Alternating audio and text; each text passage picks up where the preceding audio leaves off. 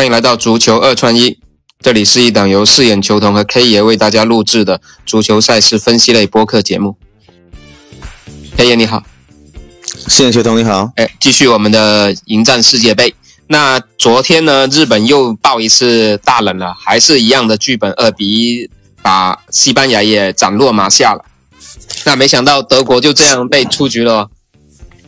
是啊，德国昨天其实，在二比二的时候，他已经有种想法，想拉着他一起死了。我觉得估计是手下留情了，才过瘾啊！就对啊，西班牙他妈的太皮了，应该就是德国二比二的时候就就让让他赢一个球，然后西班牙可能还是为了避开巴西嘛，就是拿个第二避开巴西，还是对他们后面争冠可能也考虑到这些。因为今天也时间比较紧张，我们直接先对对简单过一下今天晚上的比赛。那今天晚上是最后的两个小组了，我们先来过一下加纳打乌拉圭这一场啊。那加纳这一场，他肯定是两个目标嘛，一个是要出线，一个是要对乌拉圭。做这种报仇嘛，因为他们之前本来有一次杀四强的机会，被苏亚雷斯的那个手球给挡在了门口，错失了一个比较好的机会。最近包括整个舆论啊什么都在酝酿这个加纳要复仇，所以我不知道 K 爷这场怎么看，他能复仇成功吗？我觉得挺难的，以加纳队目前的整体状况跟乌拉圭来相对，乌拉圭的那个呃，无论是球员的技术，包括他的那个呃默契度，都要比加纳好。而且现在机构给出的数据是零点七五的话，我觉得乌拉圭还是可以搏一下的。嗯嗯，对，因为加纳他打平也能出线嘛，所以这一场感觉加纳。不知道会不会保守一点？哇，乌拉圭是前两场一个进球都没有，所以这一场你是看好乌拉圭还是能拿下这个加纳的？对，起码也还可以再再拿一两个球咯，对对，因为对刚才说到就是风向舆论什么的都在酝酿这个加纳的复仇什么的，我觉得这种可能也是机构专门就是放出来的一个消息，让加纳的战意显得更浓一点，然后去弱化一下乌拉圭。一场我们的意见就是乌拉圭，就是乌拉圭能赢下零点七五这个指数。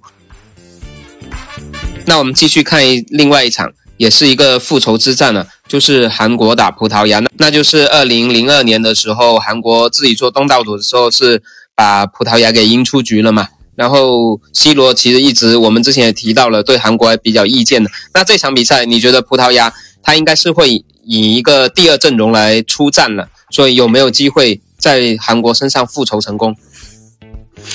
呃，不至于。韩呃，葡萄牙现在基本上出现了，他会流利的。我觉得，呃，韩国队现在从一球到半球，我会推荐韩国队，但不一定韩国队能跑出来，就是标平会相对好一点。嗯，因为我看他的指数也是跌的很厉害啊，一开始主胜都很高的，然后现在都直接掉下来了。对。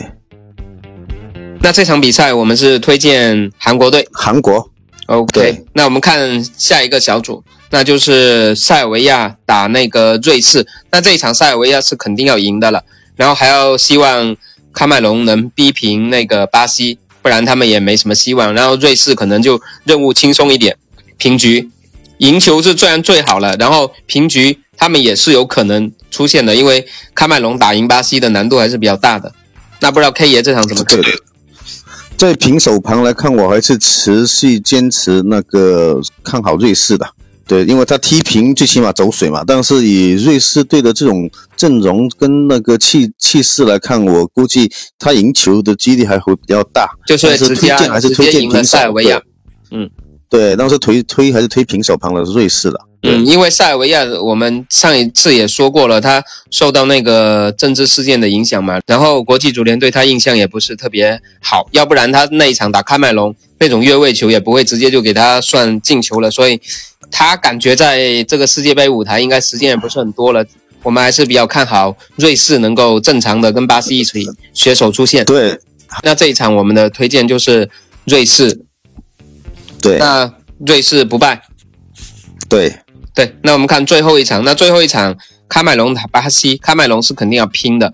然后巴西呢，已经两连胜了。大家可能前面被法国这些影响到了，都在猜巴西最后一场会不会稍微放放水，松一松。K 爷这场怎么看？我觉得巴西不存在放水，也不需要去破那种什么三场连胜魔咒的这种。以巴西目前是所有的那个世界杯球队里面唯一一次最强势的了，他不需要这种所谓的什么魔咒啊、跟让球啊。对他赢一个也是赢，赢两个也是赢，这一场推荐独胜是最好的了。嗯，而且巴西打那个非洲球队啊，七场世界杯跟非洲的比赛是全部都赢了，进了二十个，只只丢了两个球，所以他应该也很擅长打，呃，非洲的球队。不过以巴西的阵容来看，他跟哪个州打其实都一样的，如果别人挑对手去避开他，他应该谁都不怕的。对，以他现在，他看我下下午看他们呢，在那个练习，他们都很洋溢的那种状况是很轻松的，嗯，一根一一点压力都没有的。